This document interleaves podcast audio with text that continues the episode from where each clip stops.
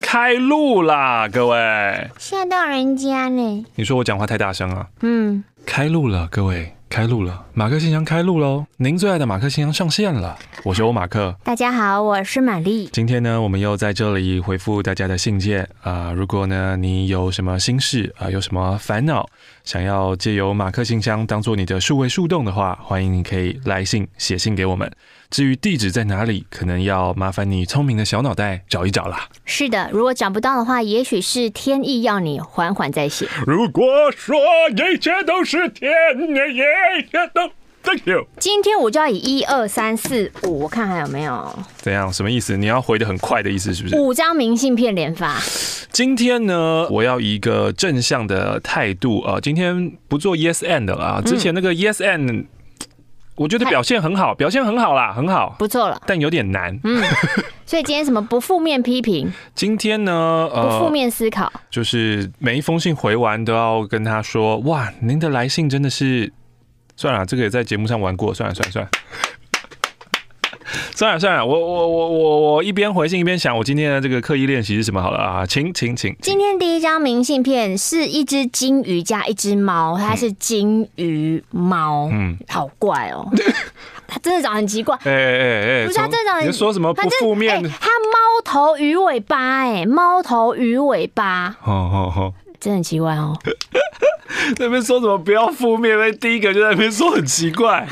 诶，我是二零二零三月底第一次 calling，然后说我被之前的中和国科科斯。那我四月呢面试上一间大公司，也顺利的在二零二一年的二月拿到了六位数的年终和分红。哇！感谢你们在二零一九年陪伴我不愉快的办公室生活。然后这是一张新年贺卡。哇！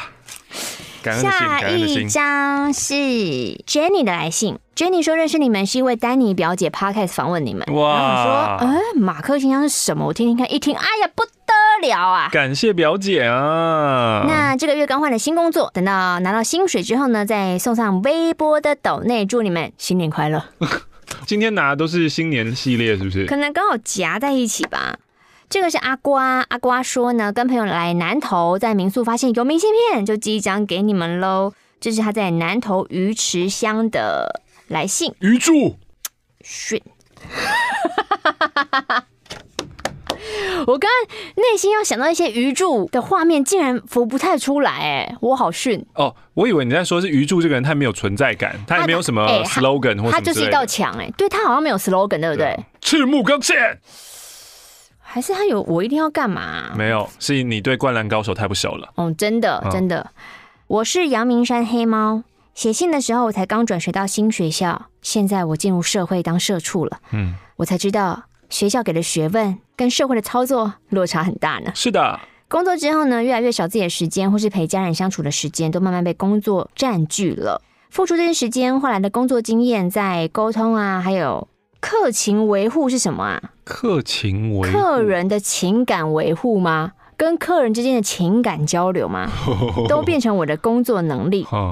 但这八个月来说好的调薪一再食言，主管又嫌我们一无是处，加上这个疫情，我的行销活动百分之九十都被取消了。可以请你们给我一句祝福的话吗？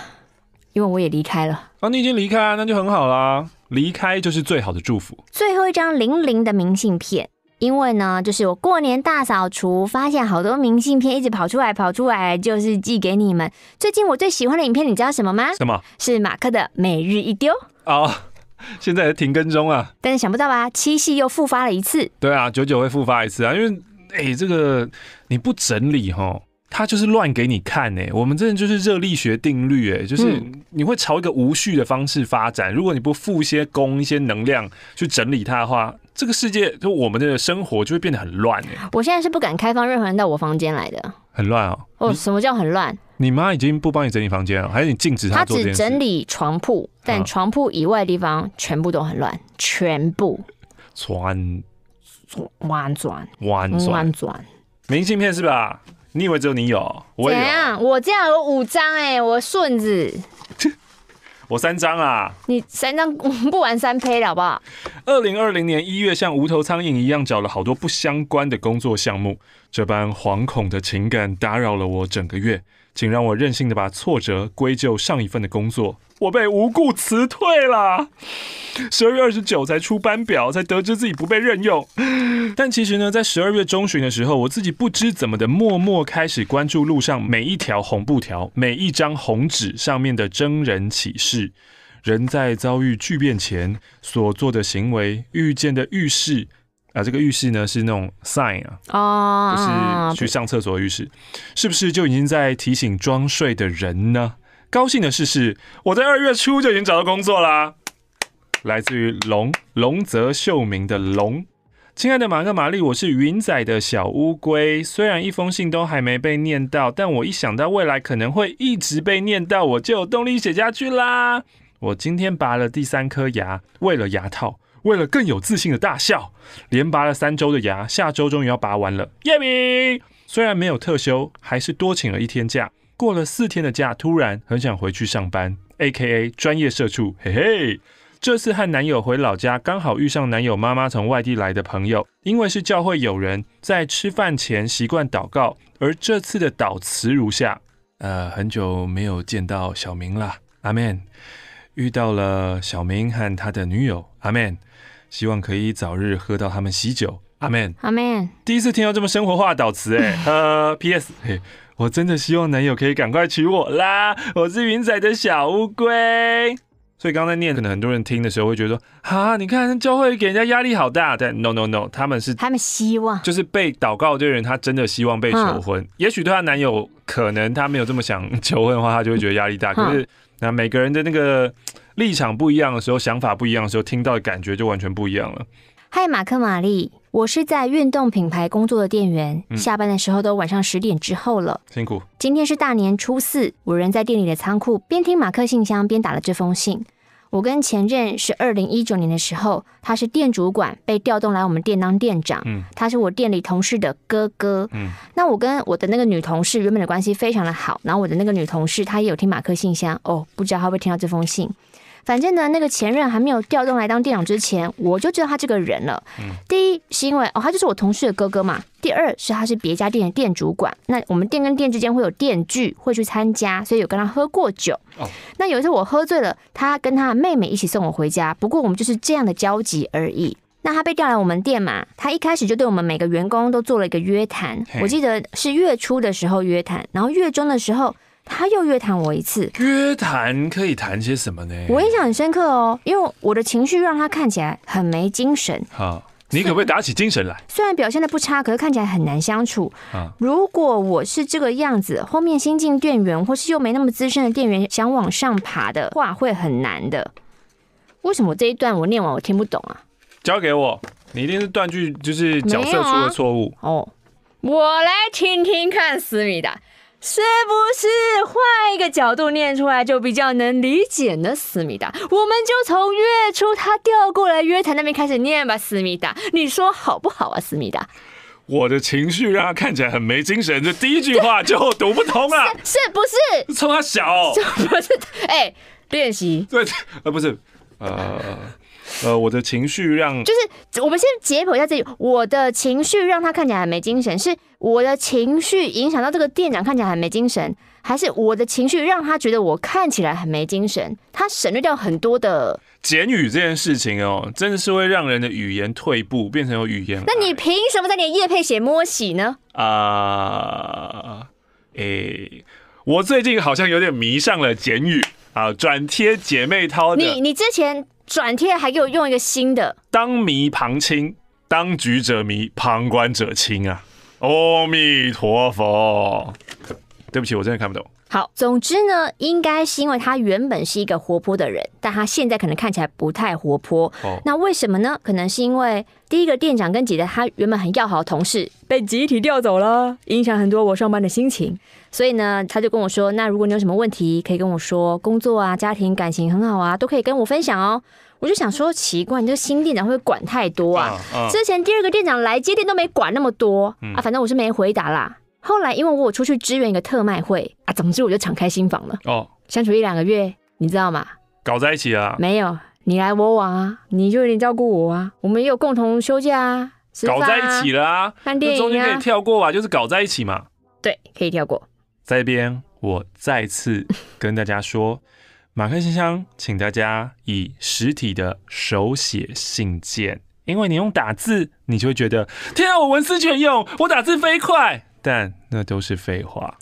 他有一次要出国玩前一天，反正他就准备好那个卡片，就在飞出去之前把那东西给他，然后反正洋洋洒洒写说：“你从来这个店里之后，我们怎么相处？然后我们互相扶持。”我喜欢你啊！我是什么？我喜欢你哦。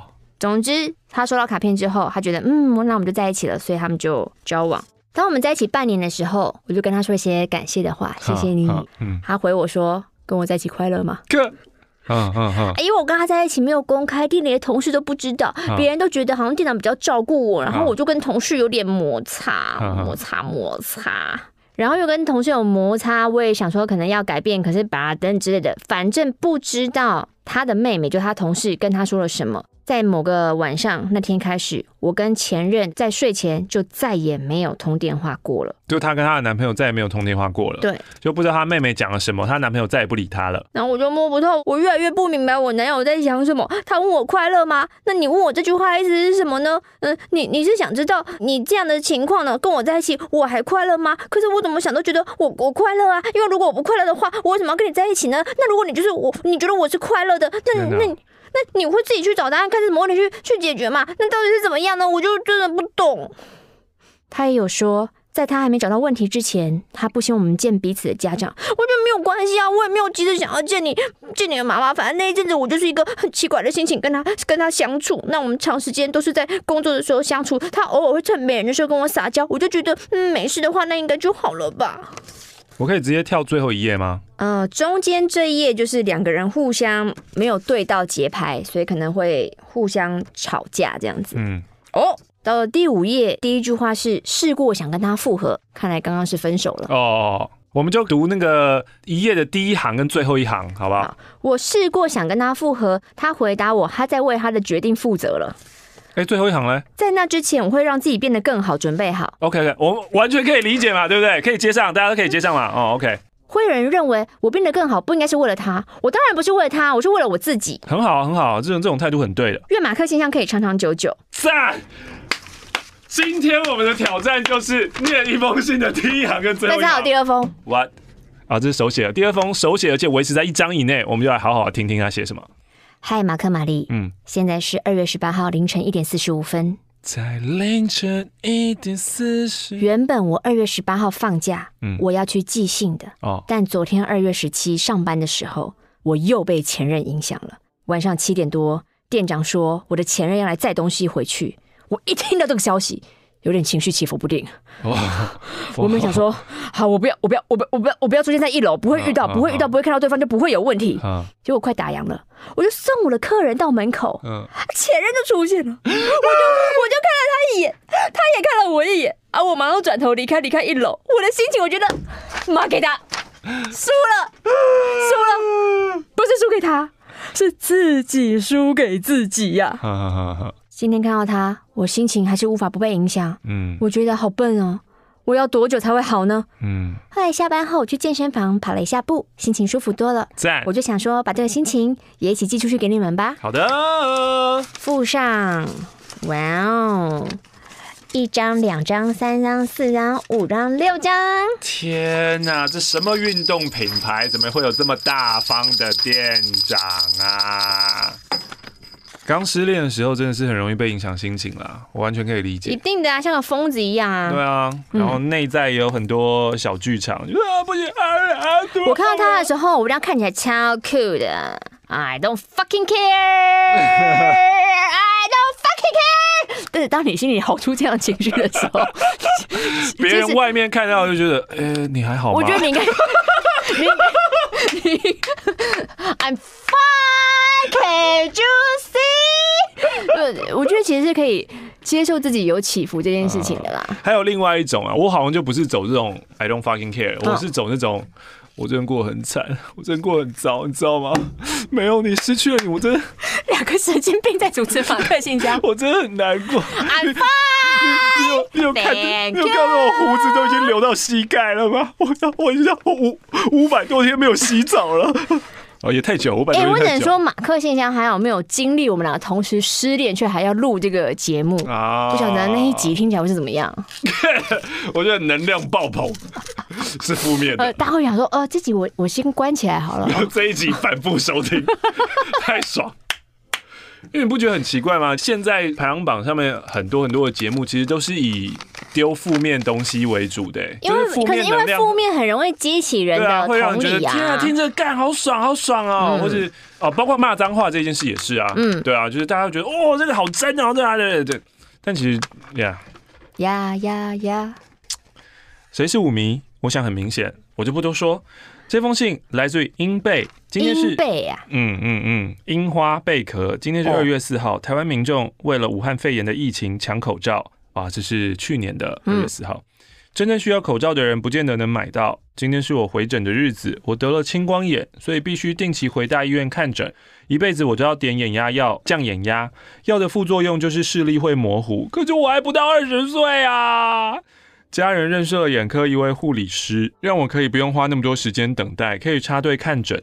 每次去眼科，我都会怀疑人生：有这么多的人眼睛有病吗？虽然等很久很讨厌，但我更讨厌插队看病，感觉好像剥夺了其他人的权益。可是我却不得不屈服在家长的淫威之下。啊啊！呜呜呜呜！但说句现实的啦。嘿嘿你自己有没有真的每次回诊在那边大排长龙、漫长的等待过？如果你体会过那个，也许你不会再抗拒你爸妈为你安排的这个插队。也因为他还很年轻吧，所以他心中还有那种觉得什么是对的，什么是错的那种黑白那个很分明。当然，对的是什么我们都知道嘛，但是就是。当我们是既得利益者的时候，我们其实是很开心的接受那个既得利益的。嗯、就像现在很多人寄东西给我们，我们都是笑笑的收下，哎哎、感恩感恩、啊，谢谢谢谢谢谢谢谢。那说到那个年轻这件事情啊。觉得今天的信一定回完，我现在开始废话了。最近一定是受到刚刚那个影响，哪个影响？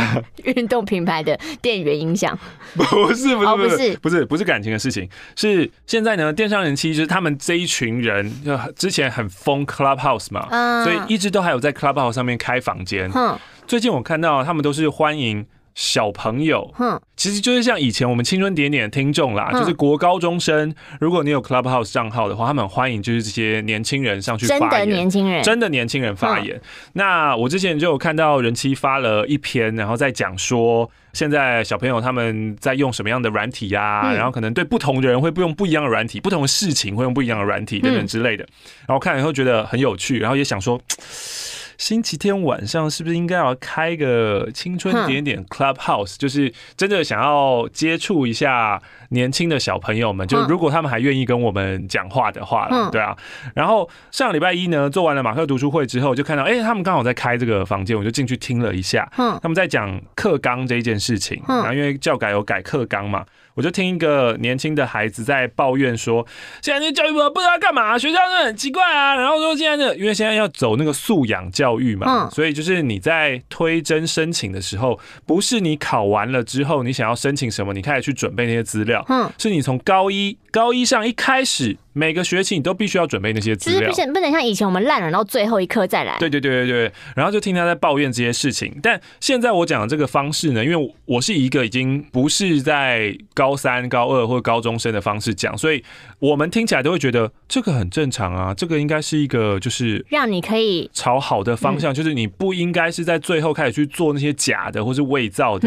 你应该是从一开始你就要想好我未来想要走什么路，所以我可能要去参加什么什么什么这样子的记录下来这样。这样子，然后听他抱怨完的时候，其实那个时候我就想说，嗯，就是我刚刚那种想法嘛，就觉得，嗯，其实，哎，就是孩子啦，所以就是，呃，这个这个改其实是有道理啊，等等。嗯。但我听听听听听听到后面的时候，他自己就讲了说，其实我也知道这个是这样，然后我就觉得，有时候好像不需要太早去打断人家讲话，其实大家都知道，实际上事实是什么，什么是好的，什么是不好的，其实每个人。多少都有分辨明辨是非的能力啦，嗯，但有时候你就是过早去打断，比如说，呃，我在一开始听他抱怨的时候，我就可能就举手，然后就发现说，不是啊，小朋友，就是现在这这，只是以我们现在啊，你要听叔叔的话，我都可以生出你啦，那这其实是人，然后讲出了那一大堆。但他们可能就觉得干，我也知道啊，为什么不让我 为什么不让我把话讲完？这样对啊，所以反正那是一个小小的反思啦，这样子就是，如果你有小朋友或者你的表弟妹啊、亲戚啊，然后他们在抱怨什么时候，呃，如果你有耐心的话，你就听他们讲完吧。也许听到后面的时候，你会发现哦哦，其实哎哦啊，就是他们你也不用多讲什么，对对，后面再讲的就是你本来想讲的东西了。英贝呢，在三月份的时候来了第二封信，他把贝拿掉了，他现在叫英。三月三号，大学开学第二天，因应疫情，课堂上有很多的措施，像是每堂课点名，每个人戴口罩，不能开空调，我快闷死了。哈，宿舍我本来有申请寒假住宿，结果开学前两天才能住，钱也没有退回来哦，让我觉得很生气。我今天写了要抱怨另外一件事。放寒假前，有同学没有申请到寒宿，听说我们房间的人寒假会搬走，就想要借住我们房间。本来只有一个人来住，那我觉得他不是要住我的位置，我就想算了。但是到我要回家前一天，发现总共有三个人来住我们房间，我就只好匆匆收拾座位，让他们住进来。现在开学也没有谈钱的事，你们东西也没收好，也没有表示感谢之类的。我以为这是基本的礼貌，哎。让人感到很无言，这是我的宿舍费，哎，我付的。为什么寒假可以让人家住这个房间呢、啊？我只要申请就可以住哦。寒假有申请寒宿啊。可那是我的房间，我不喜欢让其他人进来啊。不不不，你的房间你就只租到你能够买的时间为止。但是这封信是他有租函素啊，哦、对啊，嗯、就是他以使用权来看，的确是他的房间。可是他当时他可能觉得只有一个人，没有想到最后变三个人，好可怕，好像游民闯入哦。所以他可能觉得我才是真正有付钱的人，可是你们用了这个房间。就没有表示一些感谢，或是负担一些金钱。但反过来想好了啦，以人家来讲，人家就会觉得说，哦，是答应我那个人啊要住啊，他就没有要跟我收钱。等我想，谁？你好啊，嗨，卡蒂亚老师你好。哎，你好，你下班吗？哎、欸，我现在才正在录马克信箱呢。Oh my god，录到了三前四分之一，还还是四分之三啊？目前录到二分之一。二分之一，那晚上吃啥？我想吃麦当劳，可以吗？哦，那你自己买，那我自己买那个顶好名店城楼下的。了解，是吧？可以啊，可以啊，当然可以。您说什么都好。OK，再见。好，拜拜。拜拜。Oh my God！他就是这么爆笑，好强烈的情绪哦。对，他就是这么爆笑。啊，刚刚讲什么忘记了啊？算了，就这样。对啊，什么啊？过了。他去顶好名店层楼下想买什么？可能是紫菱蒸饺啊，他好像没有这么爱紫菱，他比较爱的是那个小卷米粉，他也没有很爱美景，他最爱好像是小卷米粉。我记得顶好我们楼下的小卷米粉很贵，欸，呃，他财富自由啊，你不用管他。哦，马克玛丽新年好，今天我看完艾怡良的新电影《我没有谈的那场恋爱》，又是艾怡良，非常喜欢角色安排、剪辑方式。最惊喜的是艾怡良跟九 M 八八的对手戏，虽然篇幅不大，可是完全把初入社会的新人跟三十五岁的主管阶层的碰撞演得很好，推给每个奔三的上班族去看，Okay. 真的很疗愈。OK，最后艾一良说：“我们都不要讨厌自己了。”这句话真的好有力量，嗯，我莫名的被振奋到，嗯，或许在把自己的人生活得精彩前，还是要从不要讨厌自己开始吧。是的。希望我在往三十岁的路上可以更开心。嗯、我是 J，赞赞赞赞！真的、啊，我们一直在想说自己要变得更好，自己要变得更好，我要变得更厉害、更强，我有更多钱、更有名，等等等等这一些。但其实最最最最。最核心的那一点都是，先不要讨厌自己吧，先接受自己吧。就是你接受自己，然后接受了所有自己的面相，让自己往那个进步的路迈进，你才会真正的进步。不然你在追的都是后面有一个很巨大的阴影会把你拖住。Shadow，我是 Fingertip。首先感谢你们陪我度过了减肥的时光。我本身讨厌运动啊，去年十一月我下定决心上健身房。健身房。请问被自己逗乐了吗？这个要剪掉吗？不用，让大家一起笑一下。OK，我上健身房努力增肌减脂啊！不喜欢运动的人还要增肌减脂，这是一个完全逆向的操作，就是厉害啊，很可怕，就是下定决心啊！就因为这样还做得到的话，我就觉得超强。我听听看，或者是像我们的救世主无知小教徒，反正就是可以做那个身体改造，我就觉得都是很了不起的啊。嗯。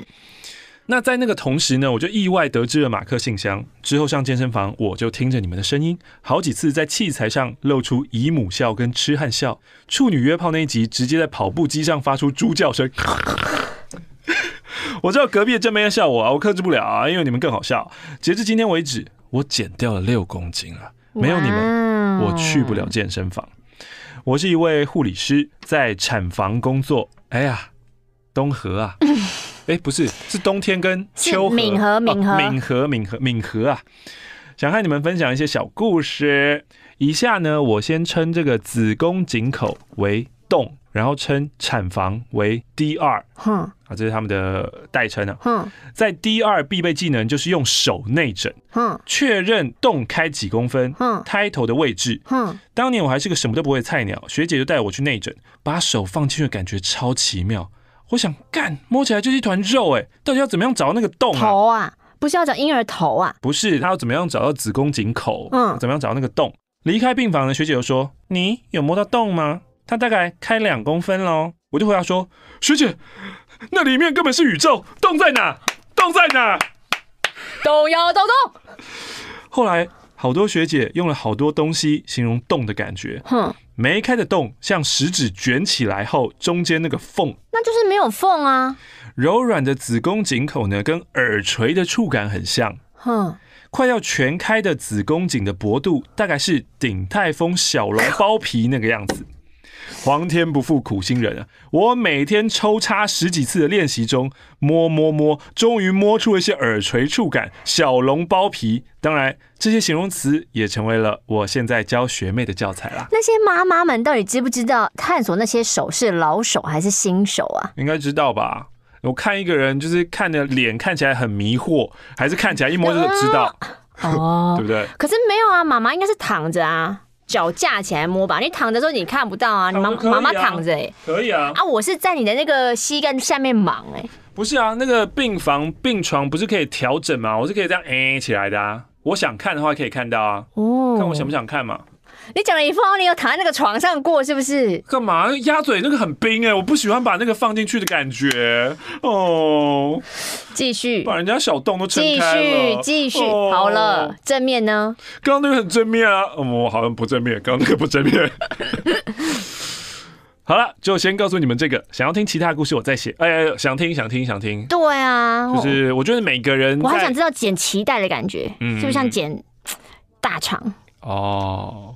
然后是很很抡吗？就是那个刀如果不够力的话，就咔嚓，然后哎，怎么没断？这样 就哎哎哎，就剪刀有时候是前面的地方比较对对对对对，对，然后卡进去，那个东西会卡在两个刀片之间，有那种感觉的。来，妈咪，请剪。嗯。你妈咪，妈咪，哦，你的孩子不想离开你啊，妈咪。然后还有什么胎盘去哪？胎盘怎么搞啊？因为不是有些人很重视胎盘嘛。然后婴儿出来，就是我还有看到影片，就是他整个还在羊水里面，那个没有爆破，然后，然后那医生拿着刀片慢慢的割割割，把一层一层剥开。婴儿很奇怪，婴儿真的很可怕。哎，对啊，我觉得这个小婴儿生下来的时候，其实那一瞬间。真的长得像外星人，你们不觉得？就是异形来啦。对啊，就一生下来那一瞬间，他其实没有人形哎、欸。我们都是宇宙的孩子，其实只是因为我们在地球上，所以最后长成人的样子。嗯。可是如果我们在宇宙其他地方，我们就会长成其他尤达的样子。对啊，可能就是尤达，Baby Yoda 超可爱的。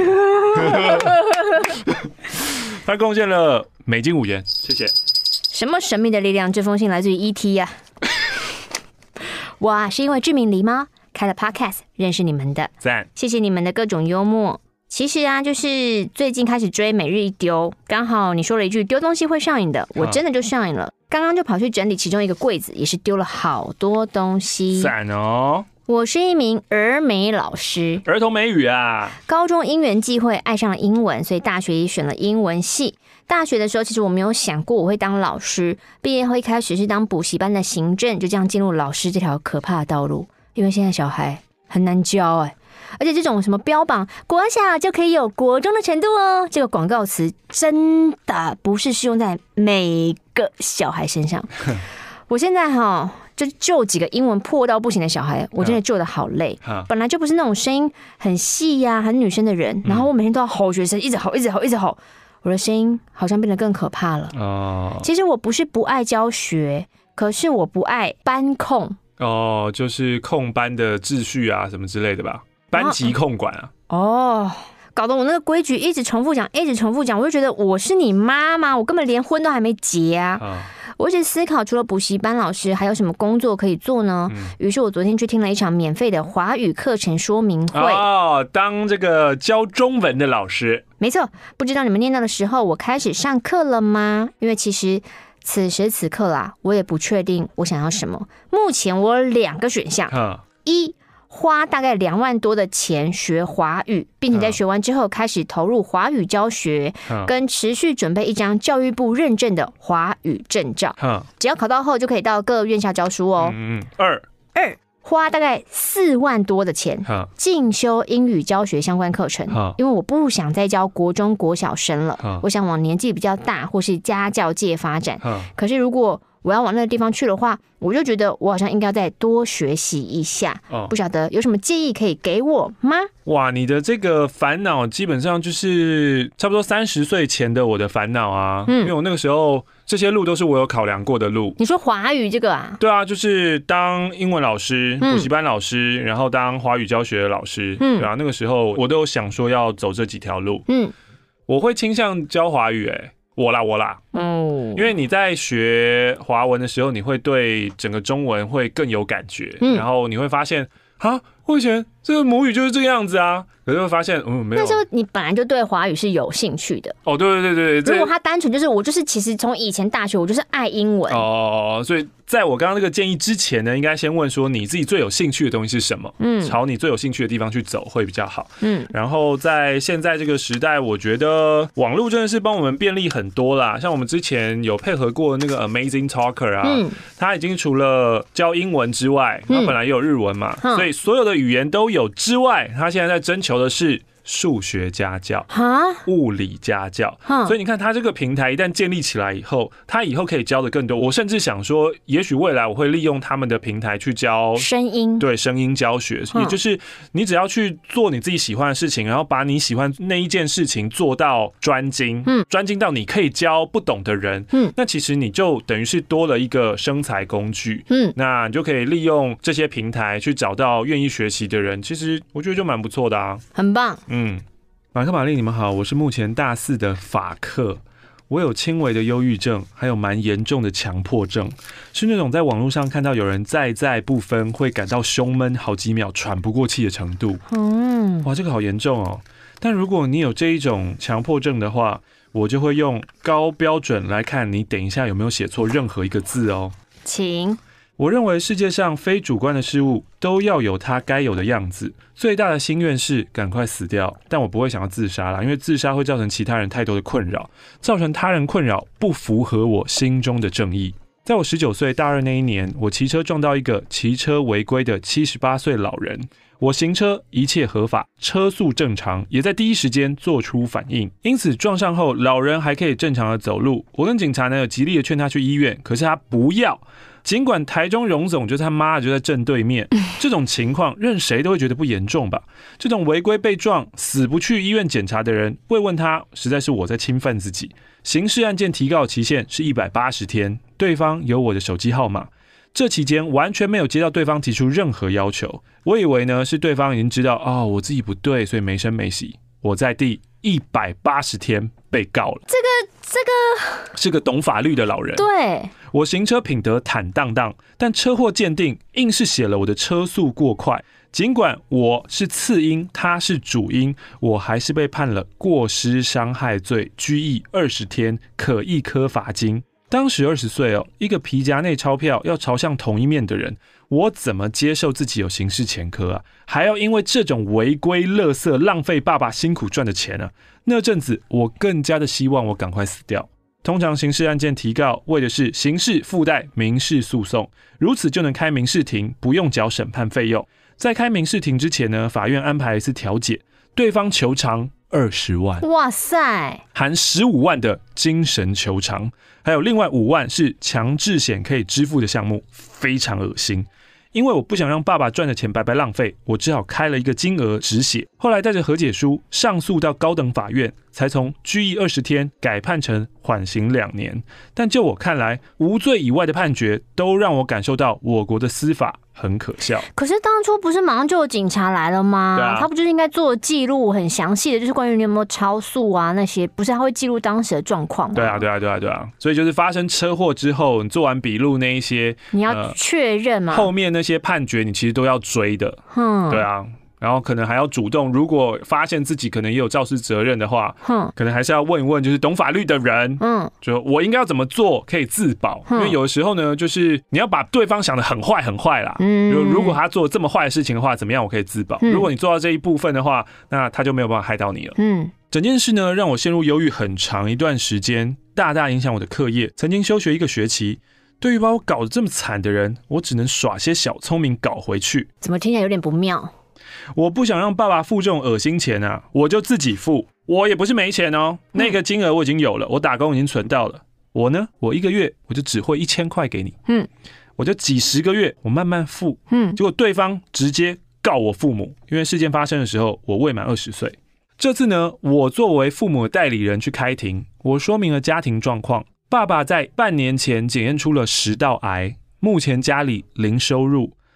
用尽全力照顾爸爸，我直接请对方，你要告直接告我，不要骚扰我的父母。法官告诉我，因为你没有履行和解的内容，所以你是站不住脚的。嗯，建议我下次开庭的时候直接把钱准备好带到法庭上。接下来下个月最后一次开庭，我把钱准备好给对方，如果对方收下，那么这次开庭就可以直接结束了。但对方真的很恶心。他已经领了强制险的五万，加上这笔钱已经快十万了。明明是他违规，拿了这么多钱还不打算收手，嗯，表示这次提告是为了这十万块所不足的部分要再求偿，不打算收下我带去的钱。哈？法官很有耐心，跟这个无知的老人解释什么是连带责任，什么是求偿上限。肇事主次因责任比例等等的问题，连同上个月那次开庭呢，前后已经解释了十几次。可是这个老智障一直跳针、跳针、跳针，他就指控我说什么：我从事件开始态度就很差，都不问怎么赔偿，说我上法庭说谎，一下说爸爸做生意，一下要说得癌症，要我提出诊断证明，然后又一直说我都要吃止痛药才能行动。听到这，我整个人失去理智，我直接在法庭爆气飙骂：“妈的，公三小啊！我爸不能做生意又得癌症，怎样？很可怜是不是啊？你有没有吃止痛药去投韩国瑜？法官解释不就还跳针，是靠北哦？这不是个好行为，我已经失去理智了。哼，最后对方仍然持续跳针，法官也失去耐心解释，露出了不耻的表情，呛说。不耻的耻写错字了，前面做也写错字了。哼，法官呛说：“到底是要多少钱？”直接宣布判决日，请两造离席。我知道我很失态，也很谢谢法官跟检警都很体谅我。我的行为没有什么好夸耀的，但在这种自己无能为力又要浪费一大笔钱给违规废物的时候，真的很爽。重新来过，我还是会再骂一次。因为骂了这一波，我的心里才从泥泞中爬出来。随信附上误国老人贪得无厌，因而让法官判决，使我能至少少赔的一千元。哇塞！啊，如果你的法官是主演内丰的话，对对对对对对，主演内丰都会很认真的去听每一个人，他找蛛丝马迹，就是要真正的真相。他会。走下法庭，你知道吗？他会到他面前跟那个眼眼睛爱 to 爱对话，你知道吗？他会重新主导以法庭为主的，就是搜寻，你知道吗？他很帅，你知道吗？你要讲的只是这个吧？谁？我想要找就是，但我不知道找不找得到。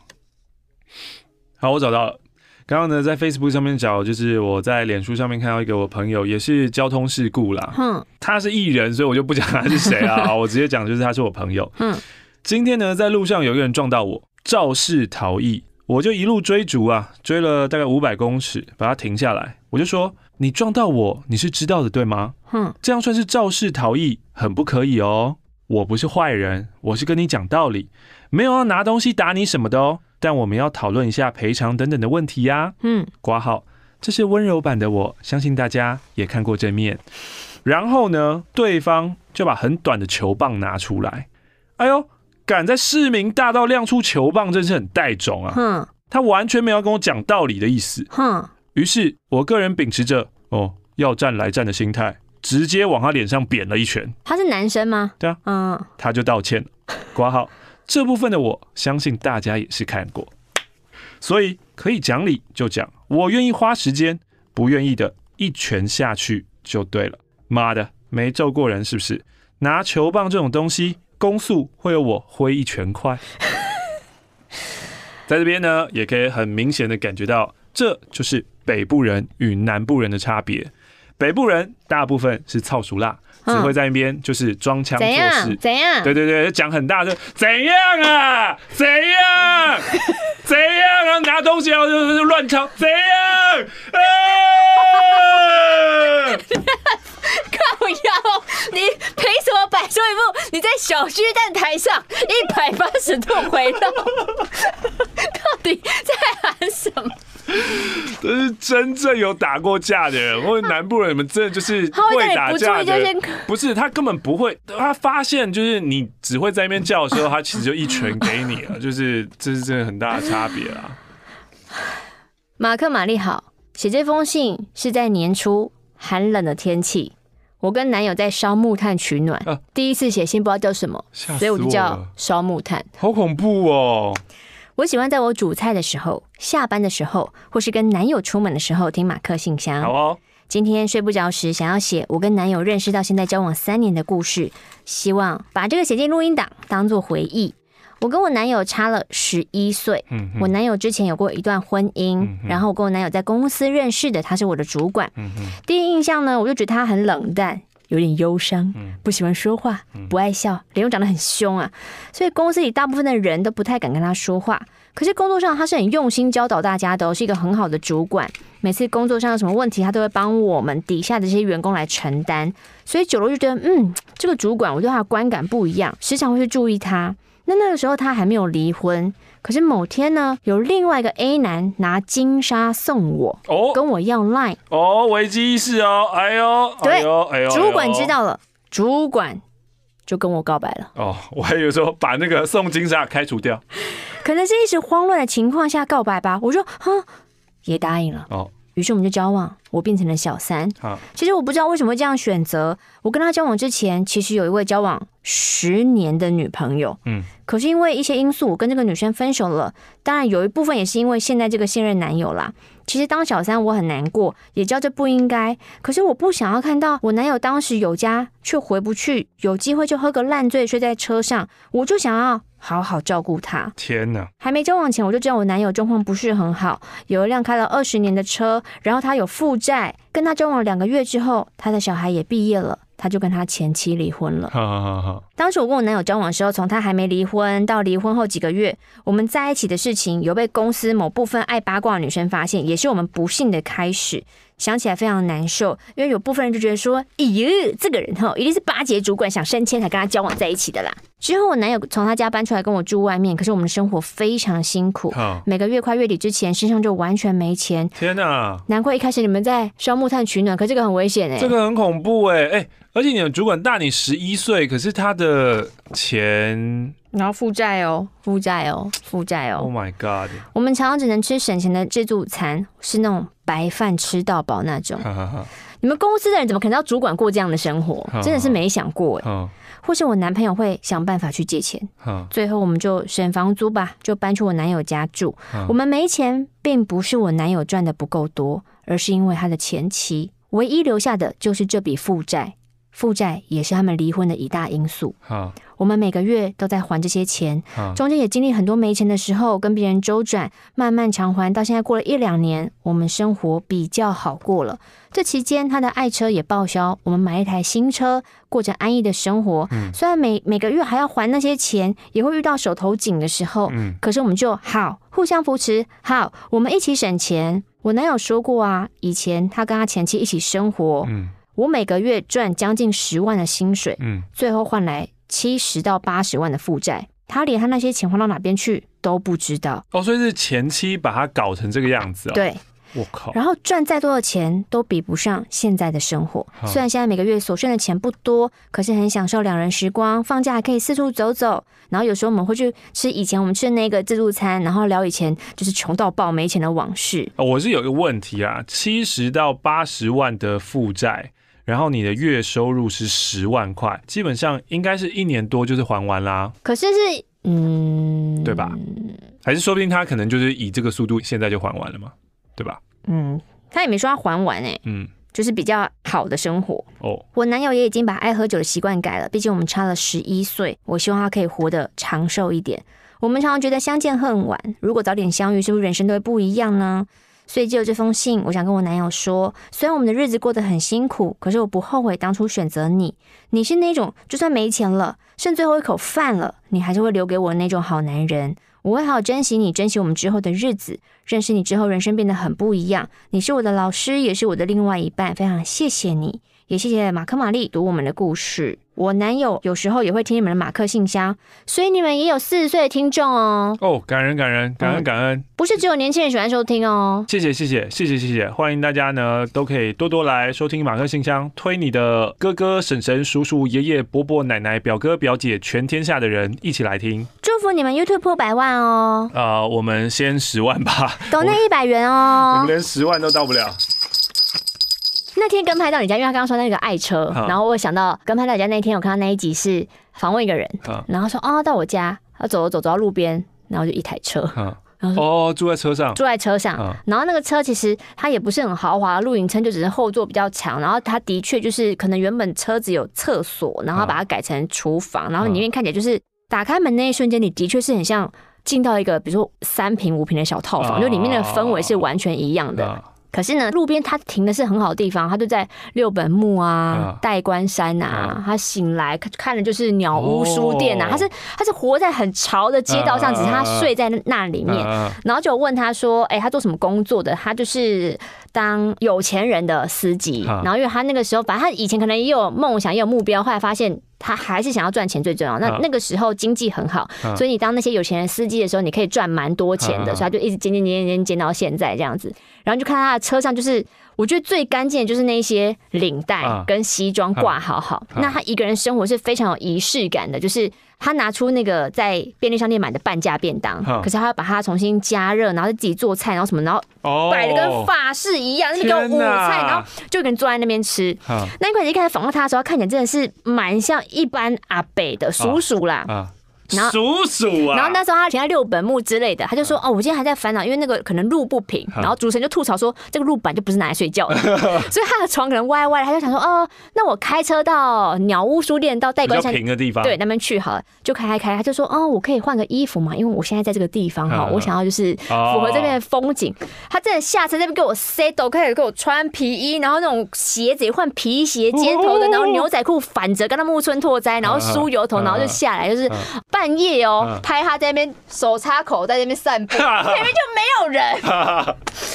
然后后来就有说，他就已经坐在车上蛮久了。可是他其实，在六本木嘛，他其实就是有一间套房，他是有房子的人。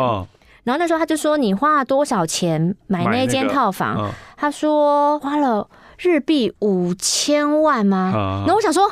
六本木的房子，套房只要五千万而已。东京房价不贵啊，因为它那个看起来是非常的市中心，所以那个就是有点超乎我的想象。反正那个房子就是他后来就出租了，他觉得我要的生活在车上就有了，对，所以我那个就租给别人吧。然后就是他可能经济也比较好过，可是因为疫情的关系，所以那个房客退租了。然后他说：“那退租你房子就没有人，你为什么不住回去？”他就说。我不需要住在那个地方，哦、我的生活就在这，我觉得过得非常的好。哦、然后以前就是他想说，他想要过很棒的生活，到底是什么是特别，然后超人一等的生活吗？是钱吗？然后什么的？后来他发现，其实我想过的只是跟别人比较不一样的生活，就只是说，你看我现在就是生活在我车上，我今天想睡哪就睡哪，而且我当那些有钱司机当那么久了，我就完全知道哪边好停，哪边有什么好吃的，哪边醒来可以看到什么。我一早醒来就看到那些型男靓女走来走去，晚上我这边逛街看到那个皮包怎么做的，那个首饰的那些头啊，然后我就想说，嗯，下次我可以自己来做做看，这就是我最喜欢的生活，觉得很棒。我只想到这件事情，然后以及想到那个房子非常便宜。想去东京置产吗？那个真的是便宜到爆炸，就惊人。想移民东京嘛？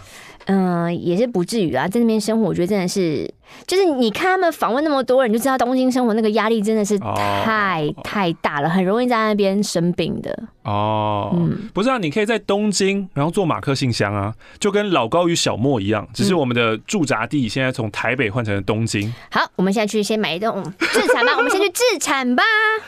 谢谢各位上班可以听的听众朋友们，谢谢马克信箱听众朋友们，还有会员朋友们啊，让我们前进东京，谢谢。